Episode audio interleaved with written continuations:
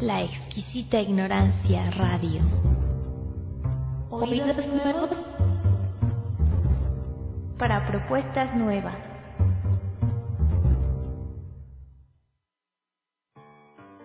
¿El superhombre usa mallas azules y capa roja? ¿Existe el mejor de los mundos posibles o le vieron la cara? ¿Ya se apagó el llano en llamas? ¿Foucault tiene un pelo de tonto? ¿Alguien le echó el mal de ojo a Sartre? Bienvenidos a Ya sé que no aplauden.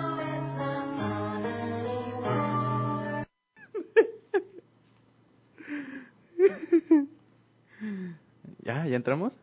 Pues ya, ya entramos. Pero... ¿Escucharon esa entrada? Tola, yo vi que tú Sí. no la escuchaste. Estamos estrenando nuestra entrada, muchachos. ¿Escucho? ¿Se escucha Tole? Bueno, ah, ya, ya, ya. Pues buenas tardes a todos ustedes. Gracias por estar con nosotros en una nueva emisión de Ya sé que no aplauden con la nueva entrada. con nosotros está el señor Alejandro Tolentino. ¿Qué onda? ¿Cómo estás? Bien, bien, buenas tardes. Y también está con nosotros Fidel Barrera. Hola, ¿qué tal? Ya saben, aquí voy a estar hasta que terminen las prácticas. Y voy a estar hasta que termine. Pues ya que, no queda de otra. Y pues bueno, creo que antes de presentar el tema, nos gustaría que escucharan. Ahorita que me haga caso control. Por favor. ¿Qué vamos a escuchar? ¿Un poema? Pues el poema de Machado. Bueno, pensaba que era el revés. Era un quijotesco don Miguel de Unamuno, fuerte vasco, lleva el arnés grotesco y el bisoño casco del buen manchego. Don Miguel camina, jinete de quimérica montura, metiendo espuela de oro a su locura, sin miedo de la lengua que malsina. A un pueblo de arrieros, lechuzos, y taúres y logreros, dicta lecciones de caballería, y el alma desalmada de su raza, que bajo el golpe de su férrea maza aún duerme, puede que despierte un día. Quiere enseñar el ceño de la duda antes de que cabalgue el caballero. Cual nuevo Hamlet, a mirar desnuda cerca del corazón la hoja de acero. Tiene el aliento de una estirpe fuerte, que soñó más allá de sus hogares y que el oro buscó tras de los mares. Él enseña la gloria tras la muerte. Quiere ser fundador y dice, creo. Dios y adelante el ánima española. Y es tan bueno y mejor que fue Loyola. Sabe a Jesús y escupe al fariseo. Pues bueno, ya estamos otra Ya, vez. Ya, ya. regresamos. Ay, ya estamos dando como esos esos detallitos de, de profesionalidad, ¿no? un poco, un poco. Mi- Mientras controles me vea que le estoy hablando. ¡Ay! Bueno, pues hoy vamos a tratar de, de hablar correctamente de Unamuno. Bueno, el muchacho nació entre 1880 y 84, estudió filosofía y letras en la Universidad de Madrid. Eh, entre sus tendencias, no sé, se encuentra como cierto parecido con Kierkegaard, con Schopenhauer y con Nietzsche, ¿no? Bueno, a colación de esto, pues un maestro pues mencionó correctamente, me parece, en mi primera lectura de Unamuno, que Unamuno es de esos escritores que se denominan como confesores, ¿no? Sí, en realidad, eh, bueno, no, yo creo que se va a dar ya en la, en la plática, pero a mí me parece que así como cuando Nietzsche dice que la filosofía es una confesión personal, y me parece que eso pasa con Unamuno. Unamuno, para empezar, tiene dos etapas y cambia mucho. Eh, sus opiniones parecen mm, pues contrapuestas en realidad. Pero bueno, él te va explicando por qué habla de esa manera, por qué tiene esos dos puntos y eso lo vamos a estar desarrollando más o menos eh, durante el programa. Me parece interesante también, ver eh, o resaltar, mejor dicho, que pues él le gustaba también leer muchos muchos teólogos y entre ellos está Ernesto Renan. Eh, es con el único en realidad porque también está Adolf von Harnack y Alfredo Lois y pues algunos otros, como por ejemplo él dice Hegel. En este caso, me parece que el único que me ha acercado es a Ernesto Renan, y él tiene una, un libro que se llama La vida de Jesús. Lo que trata de hacer aquí Renan es, comenzando por, o fundamentándose en la Biblia, pues él comienza a decir que sí existe un Cristo histórico. Entonces eso es, es interesante también ver cómo Unamuno se va a meter ahí a la, a la religiosidad, cómo es que le interesa a él la religiosidad, porque él va a ser de los primeros que va a decir, bueno, sí, está el Dios en que tiene una institución y está el Dios que no lo tiene y ese Dios es el que yo pienso y el que piensas tú, o sea, está hablando de múltiples dioses, se podría decir, de interpretaciones de Dios, se podría decir.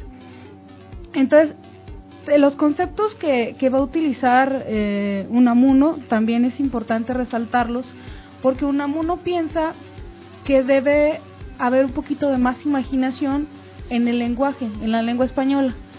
Entonces muchas veces él va a tratar de cambiar eh, o de innovar en el, en, el, en el lenguaje. Y es interesante porque pues él dice todo está estancado y empieza desde, el, desde el lenguaje. Y por una parte estaba también, aunque él no tan cerca de, de Alemania, estaba mucho más cerca de Francia porque hasta escribió en francés y tuvo algunas obras por otro lado, eh, nos podemos encontrar que, bueno, como referente sí Alemania, en ese tiempo Heidegger y pues los neologismos heideggerianos. Entonces es interesante más o menos como para adentrarnos a un amuno, que él tiene toda una carga eh, de innovación, o eso es lo que pretende hacer él en toda su obra, y cuando conoce a Kierkegaard, cuando, cuando conoce bueno, los escritos de Kierkegaard, él se dedica a leer a Kierkegaard. De hecho, sí se puede eh, llevar un paralelismo a cabo, ¿no? Porque Kierkegaard también se preocupa, no sé, por los, no sé, tiene intereses, mejor dicho, acerca de la ética de su propia religiosidad, ¿no? Y eso lo conflictúa de manera personal y a final de cuentas es acerca de lo que escribe. Sí, en el caso, por ejemplo, de, de cuando se habla de los conceptos de un amuno, podemos eh, entre ellos, este, por ejemplo, hablar de la tragedia, o hablar del hombre de carne y hueso, que eso es muy importante y de hecho ahí es donde entra mucho Kierkegaard, en este hombre de carne y hueso. El cristianismo para él, como les decía hace rato, es interesante cómo es que él le va a significar el quijotismo, porque él ve al Quijote como un héroe y como esta forma de aferrarse a la vida, y el casticismo, donde él precisamente estaba hablando de la lengua y de los problemas que había en España en el tiempo de Unamuno. Entonces, nos gustaría que se metieran un poquito o meternos un poquito en lo que escribía Unamuno y les queremos compartir un, un poema que pues se llama Vencer no es convencer. Y eso lo hacemos para vendérselos más barato. Ah, sí, también. sí, también.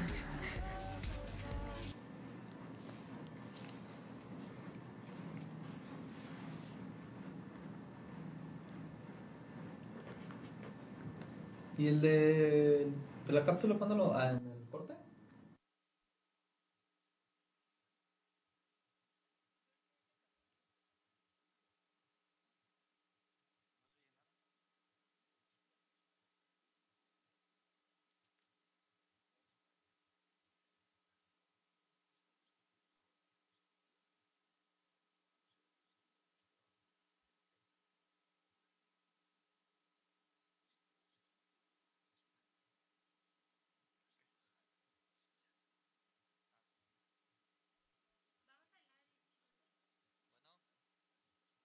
Fallas técnicas. Sí. Se escucha chido, ¿no? Ah, se escucha chido. Pues bueno, entonces en lo que se arregla, que hablamos de la primera etapa. ¿Y cuál sería esta primera etapa? Eh, pues sí, el vitalismo. El vitalismo todo. ah, sí. ya me acordé. Sí, todo lo que es el vitalismo. Bueno, este, el vitalismo ah, de manera, no sé, muy, muy, muy gruesa, pues sería, no sé, que se opone, no sé, no sé si sea correcto denominarla como oposición, pero sí se atreve como a criticar los principios que son como del positivismo y de la religiosidad, ¿no? Sí. tiene que ver enteramente con, con el vivir y pues por eso mismo es para, para Unamuno es muy criticable las cuestiones científicas porque para él va a ser un acotamiento y cosificación de lo que se siente. O sea, por ejemplo, tú podrás decir que sientes dolor en este caso, pero a final de cuentas el dolor que siente cada uno es distinto. Entonces el caso era que la ciencia, piensa él, cosifica todo eso y lo pasa a otro plano.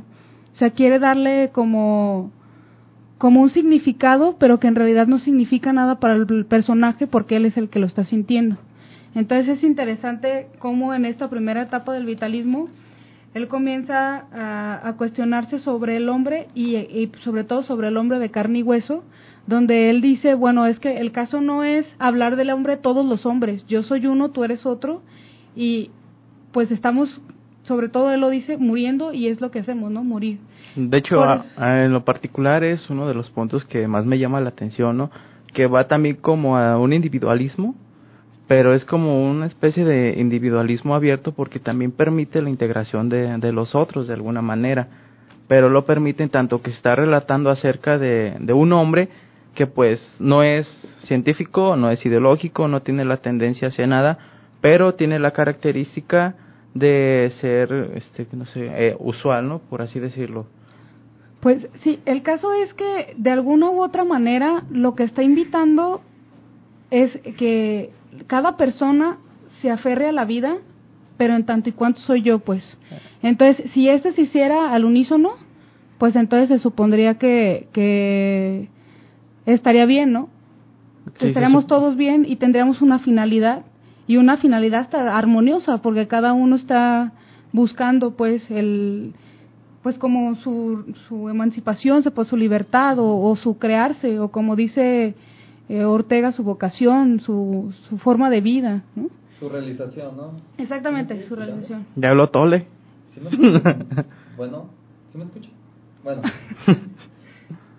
bueno, sí, este, lo que es el, el hombre individual, a mí me, también me interesó, bueno, que, su, que sería la primera la primera parte de, del pensamiento de, de Unamuno y el hombre pues, que sería eh, el hombre concreto como él lo, no sé si él lo, lo, especifique de esa manera. De hecho es eh, el hombre cotidiano. Correcto. Y, bueno, el hombre... ¿El hombre qué? Ah,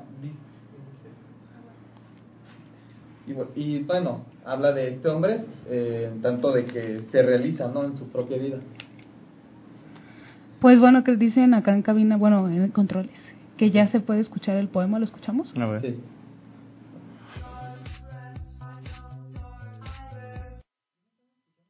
Vencer no es convencer. Venceréis porque tenéis la fuerza, pero no convenceréis porque os falta la razón. La nuestra es solamente una guerra incivil. Se habla de una guerra de ideas, pero en esta guerra no hay ninguna idea a debatir. En España hay una epidemia de locura. Estamos ante una ola de destrucción. No se oyen sino voces de odio a la inteligencia y de muerte. Esto es el suicidio moral de España. Una salvajada anticristiana, antieuropea. El grosero catolicismo tradicionalista español apenas tiene nada de cristiano. Qué cándido y qué ligero anduve al adherirme al movimiento de Franco, que se ve arrastrado en ese camino de perdición. La dictadura que se avecina va a ser la muerte de la libertad, de la dignidad del hombre. Todos cuantos están emigrando no volverán a España. No podrán volver, como no sea vivir aquí desterrados y envilecidos. Pobre España. Pobre España.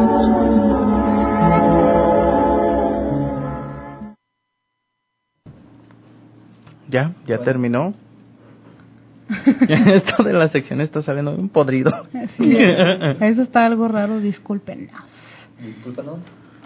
Pues bueno, se podrán dar cuenta, al menos en este ya poema que sí es de Unamuno, el, el anterior fue de Machado, pues que él interesaba principalmente su entorno, Y eso es algo que se les da mucho a los filósofos españoles. Por ejemplo, eh, en el caso de Ortega y Gasset, Ortega y Gasset tiene un ensayo que se llama A la mujer española. A final de cuentas, cuando escuchas sobre la mujer española, te dice, es que la mujer, entre tantos roles, lo que hace es olvidarse de que ella también es mujer y que tiene necesidades, ¿no? Y aunque era algo que él veía en las mujeres españolas, pues al salir ese ensayo de España, pues se da cuenta que tiene una utilidad fuera, sobre todo en Argentina, porque fue esa donde se va cuando el franquismo, y esto se le da también mucho a Unamuno. Él le interesa mucho la cuestión española, pero sobre todo yo creo que la cuestión de la fe, porque ahí es donde se separan los dos puntos de Unamuno. El primero se podrá decir que sí es totalmente religioso. Y en el ensayo El sentimiento trágico de la vida, ahí es donde él comienza a explicar la tragedia. No, por ejemplo, diríamos nosotros que la tragedia la entendemos como eh, a una persona que le pasan un montón de cosas malas, ¿no? Y que como que trae la mala racha, pues. O sea, que eso sería como lo más usual, pues, cuando le preguntas a una persona en el sentido griego. Ajá. Pero de repente para él no es algo negativo. En realidad él ve la tragedia como un aferrarse a la vida y eso es lo que lo que es muy interesante de de Unamuno, porque por ejemplo, el aferrarse a la vida y de forma positiva, porque él te va a decir, el suicidio, por ejemplo, no se da por el sentimiento trágico de la vida, se da por el tedio a vivir. Es, eh, allí se parece mucho a Schopenhauer, ¿no? También que en el también cuando trata el suicidio y por ahí también uno de los de los rusos también clásicos, bueno viejos mejor dicho, también trata el suicidio como una especie de de tedio, de enfado. De hecho, en palabras de Schopenhauer sería como el deseo del deseo y dependiendo la editorial puede cambiar a, este, ansias de ansias, pero el, el sentido me parece que es el mismo, es carecer del deseo de existir y eh, estar deseándolo. Cuando se da esta ruptura entre el tener y el desear es cuando se procede realmente al suicidio. Y pues habría que investigar en ese contexto si el suicidio en un amuno tendría como una repercusión a, no sé, a un todo en el que estuviera pensando como en el caso de Schopenhauer que sí lo dice, ¿no? Que es como atentar a la, a la voluntad. Además, también es interesante en este ensayo que, que les hemos estado mencionando, eh, él quiere dejar bien claro que no se está que no se está alejando la filosofía de la poesía y que la poesía tiene que ver más con las cuestiones sentimentales, al menos eso es lo que él dice. Entonces, es, es interesante en el sentido de que la mayoría de los filósofos lo que van a hacer es irse al otro lado, o sea, lo que les interesa es argumentar. En el caso de, de Unamuno va a decir que no, que hay, otra forma de, presentar la filosofía.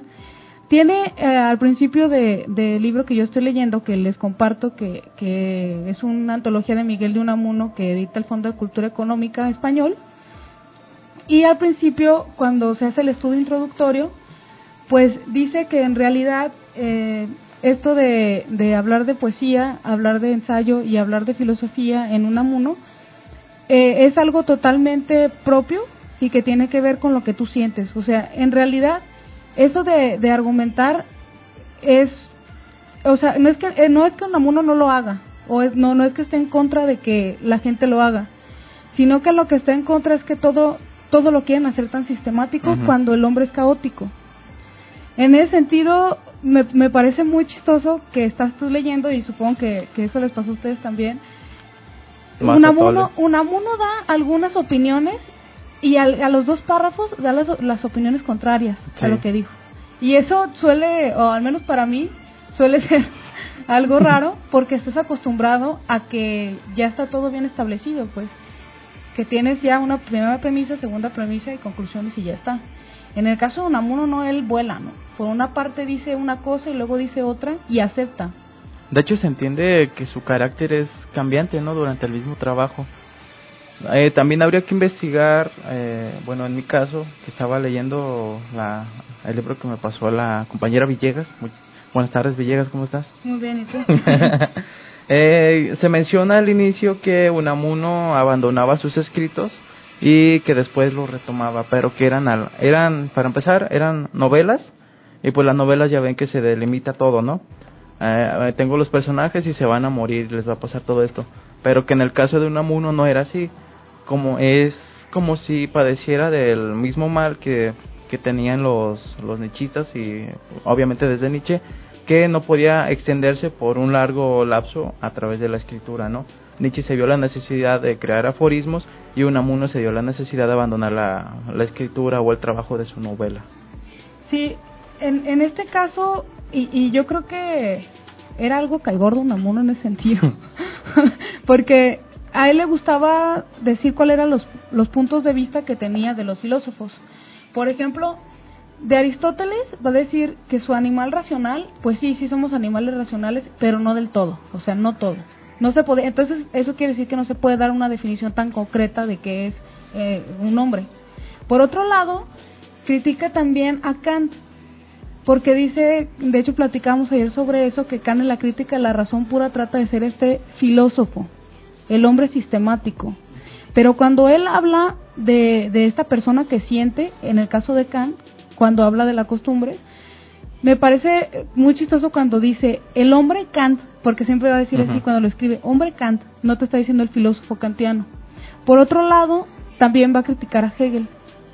El caso de que Hegel diga que todo lo racional es real y todo lo real es racional, también va a pensar que está muy errado. Porque en realidad dice él que hay cosas que no se fundamentan en algo racional y que así la vida es. Eso también es muy interesante. Y pues bueno, ahorita que veo que todos estamos confusos, les vamos a compartir la primera cápsula que hicimos. A ver si sale bien. A ver si sale. Esperemos que sí. bueno, nos esperamos. no hay problema, no hay problema. Yo sí tuve una dificultad realmente a la hora de leer a Unamuno, porque, no sé, empiezas a leerlo y va hablando, no sé, en- a favor de cierta postura. Obviamente en el relato no es así como estoy a favor de la fe, ¿no? Ajá. Pero sí hay un personaje que tiene mucha fe y luego el diálogo de los personajes se convierte en una contradicción totalmente radical. También a la hora que estaba leyendo el de cómo se hace una novela, empieza de una manera bastante poética y no sabes si estás hablando, si estás leyendo una novela que se llama Cómo se hace la novela o es el instructivo de Unamuno de cómo está haciendo sus novelas. Pero la realidad sí es una y es muy concreta, ¿no? Eh, para hacer una novela se necesita el primer paso y el más importante me parece es primero ser el confesor. Vas a crear una novela y en la novela vas a estar confesando, ¿no? Porque al final de cuentas y desde la perspectiva de Unamuno, todo lo que se ha escrito y todo lo que se ha hecho, ya sea en filosofía, cualquier tipo de postura epistémica, este, no sé, la ética y la fe, eh, son finalmente comentarios. Y a lo que y a lo que se debe dedicar a se- el novelista por, eh, a propósito es comentar su propia vida no a través de todo lo que está creando en ese universo. Sí, a mi punto de vista, no sé tú, pero es muy notorio, ¿no? Es muy notorio el que tú comienzas a leer un ensayo de Unamuno y de repente tú te pongas a leer una novela de Unamuno o hasta los mismos poemas y ahí está Unamuno siempre. O sea, es, es interesante hasta cierto punto porque son filósofos que tengo que aceptarlo, no se leen mucho ya. Y además de eso, no, es, no son como filósofos que, que se estudien ya en la facultad. Por ejemplo, podrás decir tú, no, pues mira, Nietzsche, por ejemplo, buscó tal cosa para poder, para un método, si se quiere llamar así, o, se- o una forma de escribir para hablar de filosofía. Pero Nietzsche se lee mucho. sí En el caso, en el caso de Unamuno no, no se lee mucho y en realidad la mayoría de los blogs que yo me encontré en internet lo ven más bien como un literato y no como un filósofo. sí eh, bueno él tiene principalmente que romper y dentro de su círculo donde se desarrolla no que a final de cuentas es esa parte extraña del, romanticismo pero ya como como decadente pues tiene que romper primero con la sombra de Nietzsche no porque son muy paralelos y sin embargo pues va a marcar algunas diferencias bueno eh, me dicen que ya está la cápsula La compartimos. Ah, la compartimos.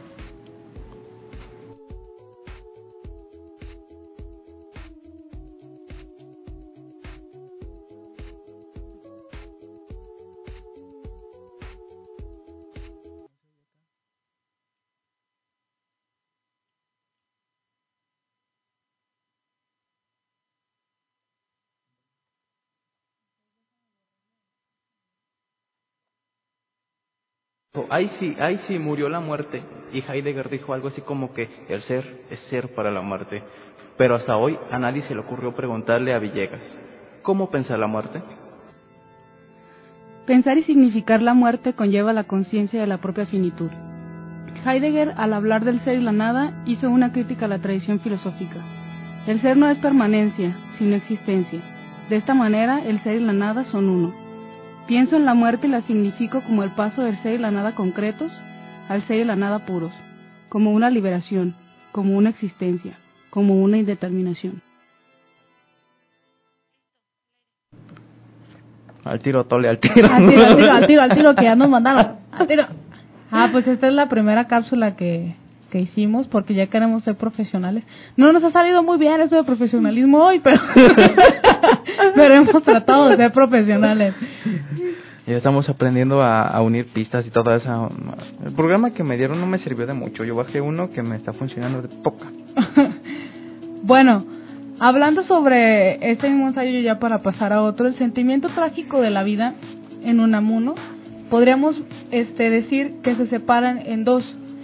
Por una parte está el sentimiento, pero se, esto conlleva en que si solamente te vas pues a ese extremo, pues caes en un escepticismo y tienes una vida terrible. Eso es lo que te va a decir. Pero por otra parte te dice, está la razón. Pero la razón te va a crear una incertidumbre y eso te va a hacer aferrarte a la vida Ajá. también. Pero a final de cuentas, tu vida va a caer simplemente en desesperación.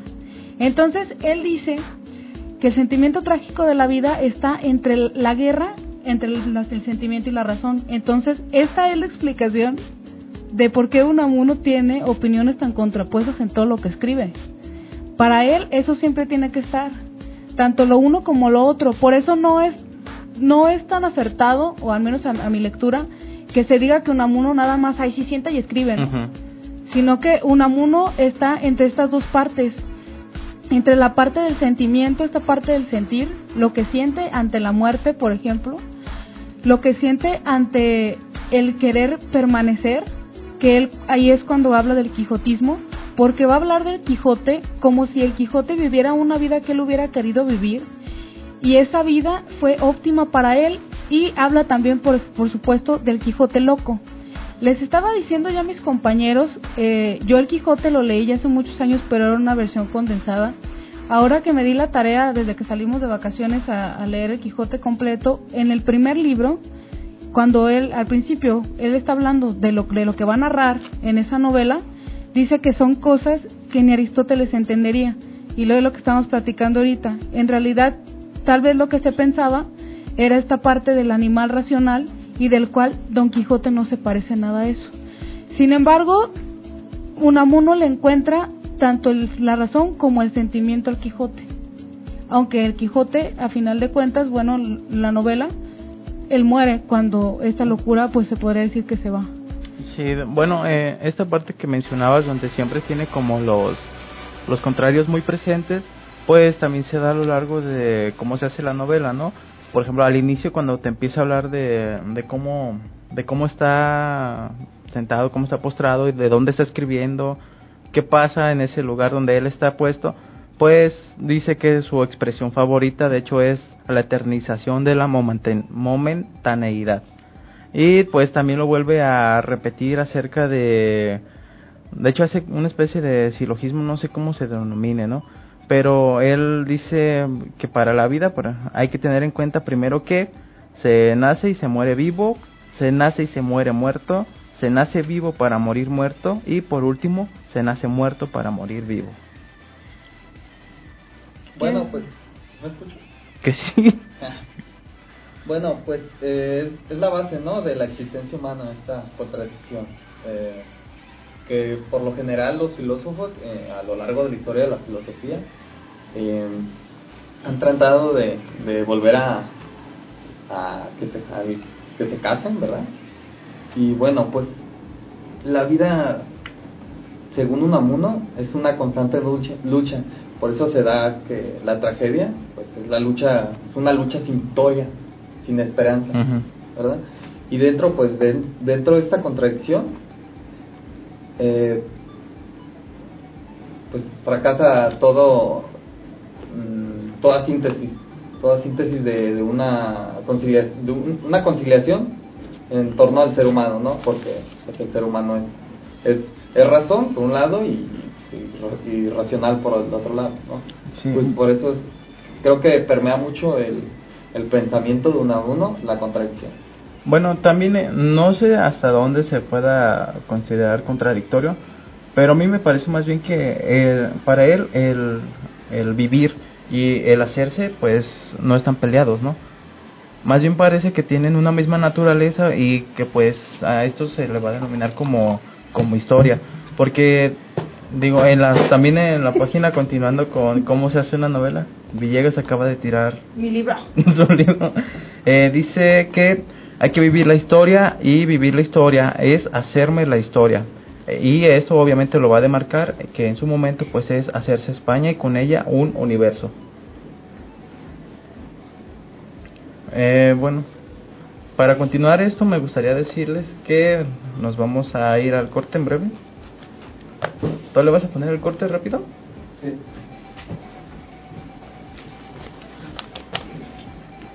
Eh, No sé qué está pasando. sí, es que está pasando algo raro hoy. todo está muy, muy movido. Es la canción de los fondos, pero la que dure cuatro minutos más o menos. Pero el anuncio también. Ah, sí, también le estamos poniendo anuncios, ¿no? Sí, es que ya, ya la profesionalización, ya saben. Qué cosas tan raras. Sale.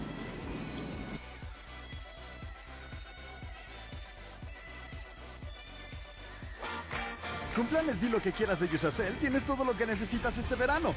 Contrata un plan Dilo Audaz por 369 al mes y llévate cualquiera de estos equipos.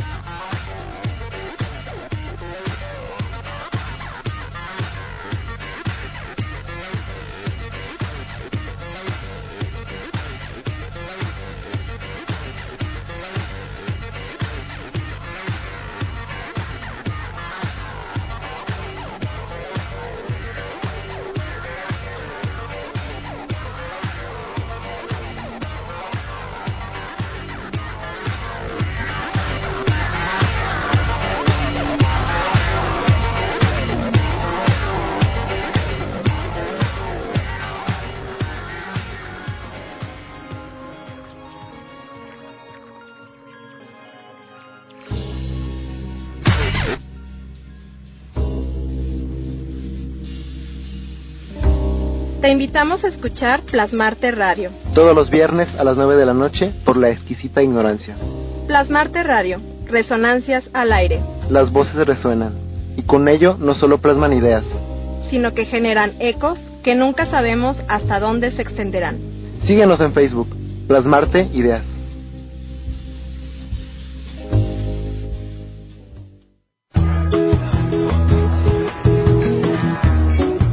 Amigo y amiga gamer, ¿estás harto de reseñas vacías y famolleras? ¿Estás hartas del mismo gordo y los idiotas de siempre? No busques más, en Neotardis al menos tendrás variedad. Todos los viernes de 8 a 9, solo a través de la exquisita Ignorancia Radio.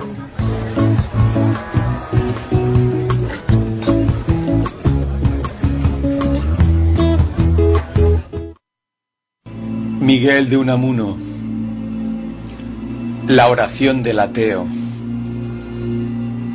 Oye mi ruego tú, Dios que no existes, y en tu nada recoge estas mis quejas. Tú que a los hombres nunca dejas, sin consuelo de engaño, no resistes a nuestro ruego y nuestro anhelo vistes. Cuando tú de mi mente más te alejas, más recuerdo las plácidas consejas con que mi ama endulzóme noches tristes. Qué grande eres, mi Dios, eres tan grande que no eres sino idea. Es muy angosta la realidad por mucho que se expande para abarcarte. Sufro yo a tu costa, Dios no existente, pues si tú existieras, existiría yo también, de veras.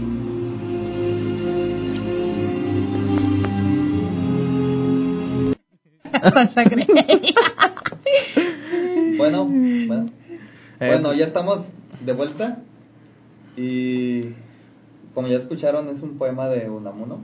Unamuno. Un- Unamono.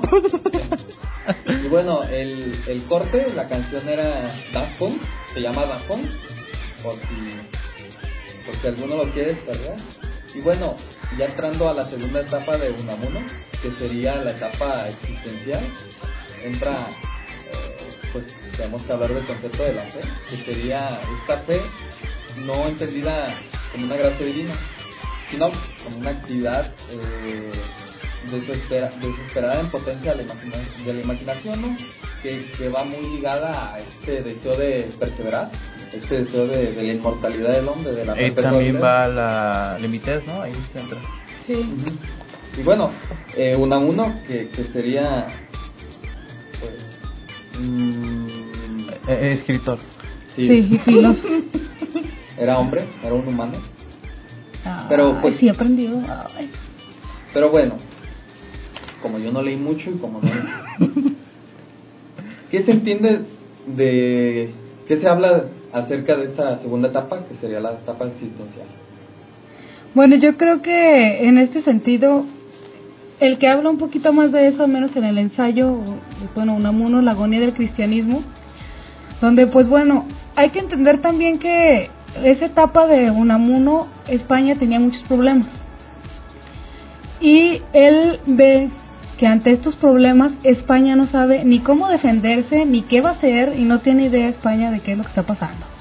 Y él dice que entran en, en pues en una etapa de descontento, de desilusiones, o sea, una etapa en la que todo es caótico para España. Y sobre todo, en este caso, la cristiandad, la religión.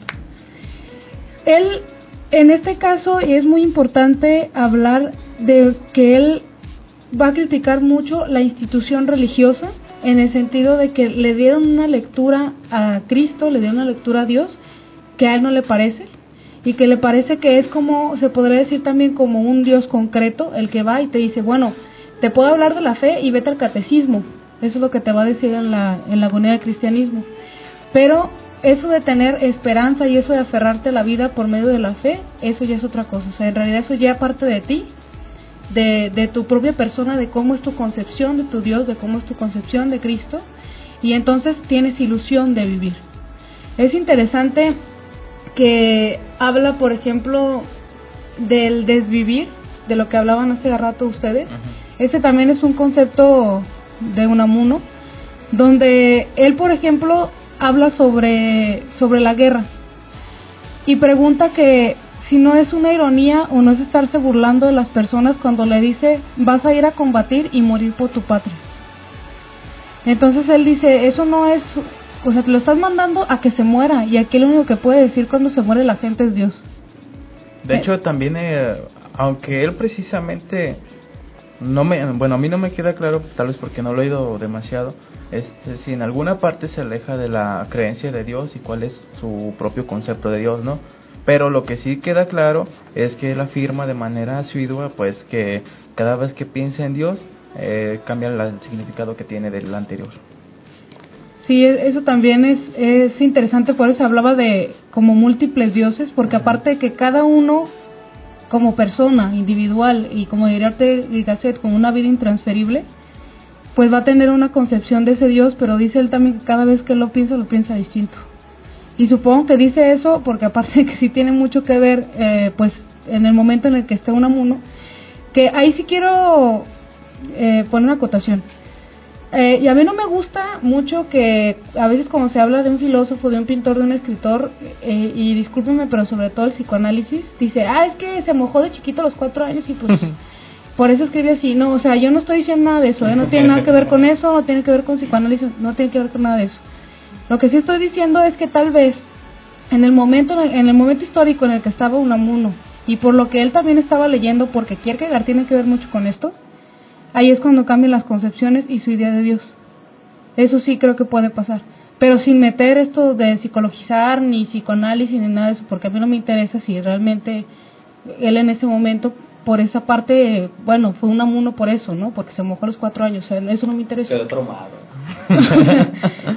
no, es que, bueno, a mí se me hace que es un salto muy tremendo a la hora de psicologizar, ¿no?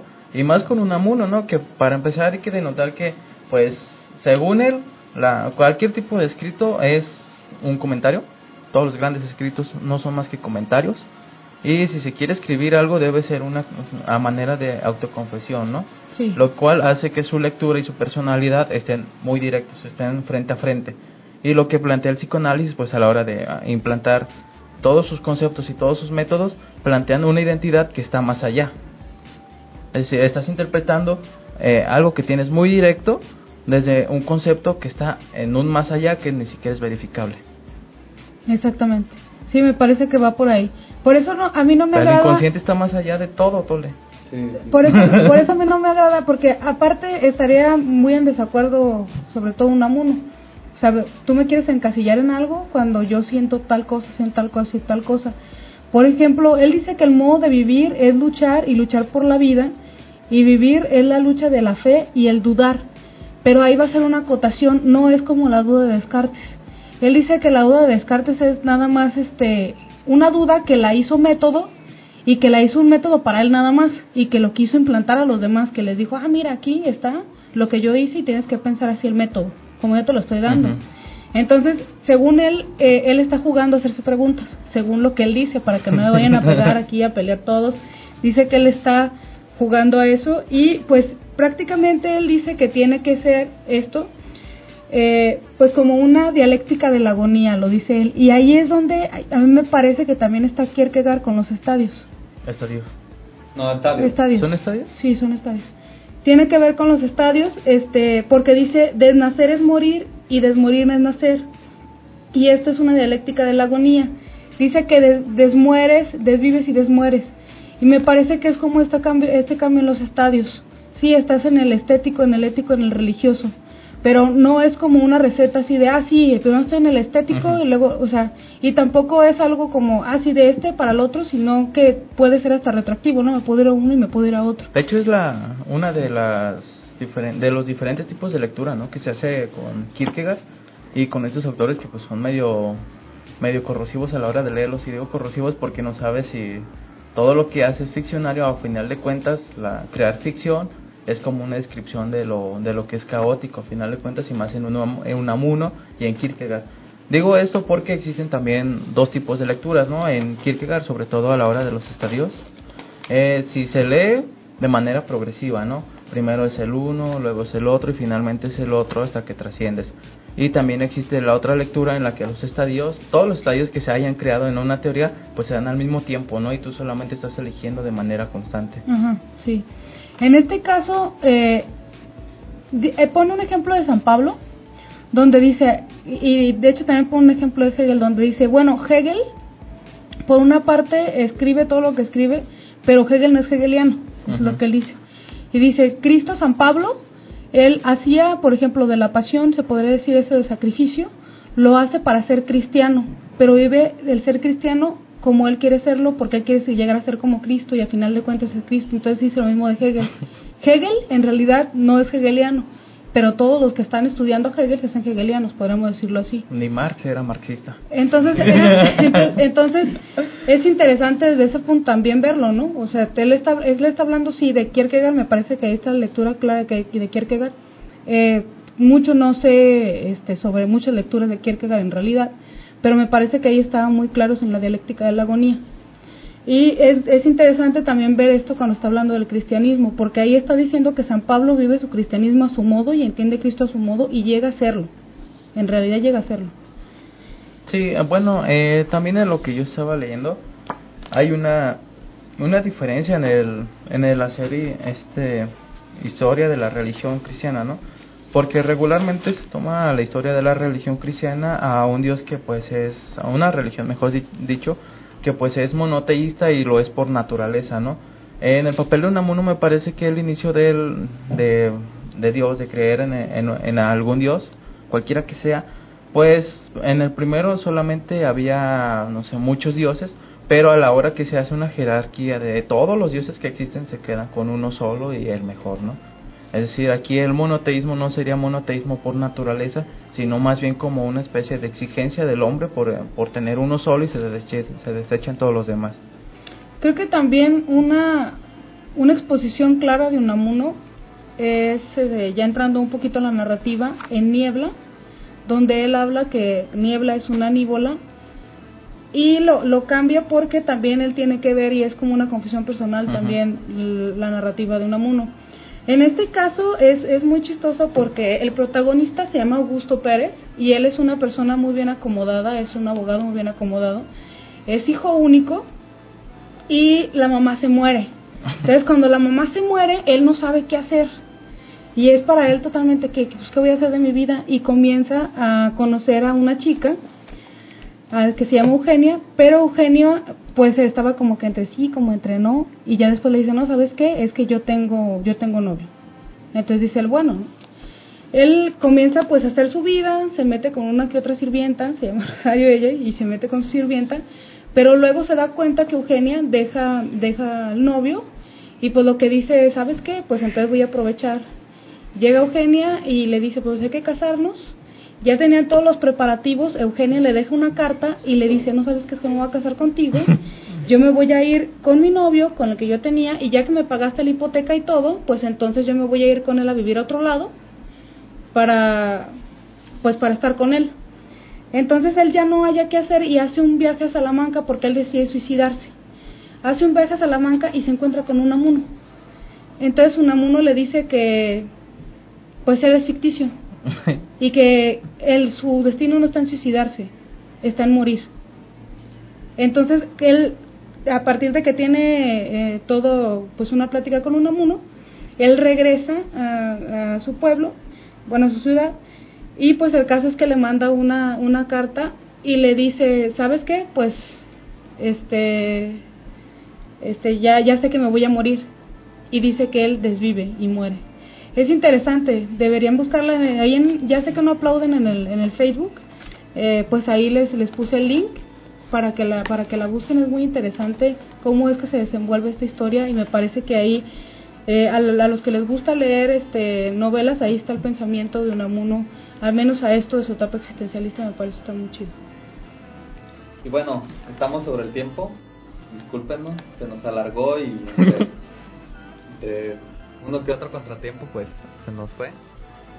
Bueno, pues eh, pues ya nos podrán seguir por. Ya sé que no aplauden, nos dan su gusta. Y bueno, pasamos a retirarnos. Yo, su servidor. Eh, el siguiente programa Ah, el siguiente programa va a ser sobre movimientos sociales eh, contemporáneos. Y vamos a tener de invitado. actuales, ¿no? ah, de invitado al señor Jorge Armando. Bueno, Muy bien. En su Pues momento nos ya lo van a- vemos. No nos te vemos vayas a en venir con esa camisita. Chido. En Unamuno, el problema del yo va estrechamente unido al problema de la inmortalidad. De tal manera que no hay interpretación de la vida sin que la inmortalidad venga presupuesta como no aniquilación de la vida, como afirmación de la supervivencia en una eternidad. De ahí que los mismos contenidos religiosos de una religiosidad eh, pues eh, luchadora, contradictoria, no ortodoxa, etcétera, de Unamuno, vengan dados desde la comprensión que él tiene de sí mismo como posibilidad de ser inmortal. Una de las principales preocupaciones cognitivas de Unamuno a lo largo de gran parte de su vida fue impedir que ninguna de estas dos instancias, razón y fe, se viera subsumida por la otra, de tal modo que brilla en el filósofo la apuesta por la diferencia, la huida de lo dogmático, de los modelos globalizantes que excluyen esas diferencias y que las borran. Ay, ¿saben qué? ¿Qué pedo? Ya nos vamos. ¿Y eso? Pues me aplauden.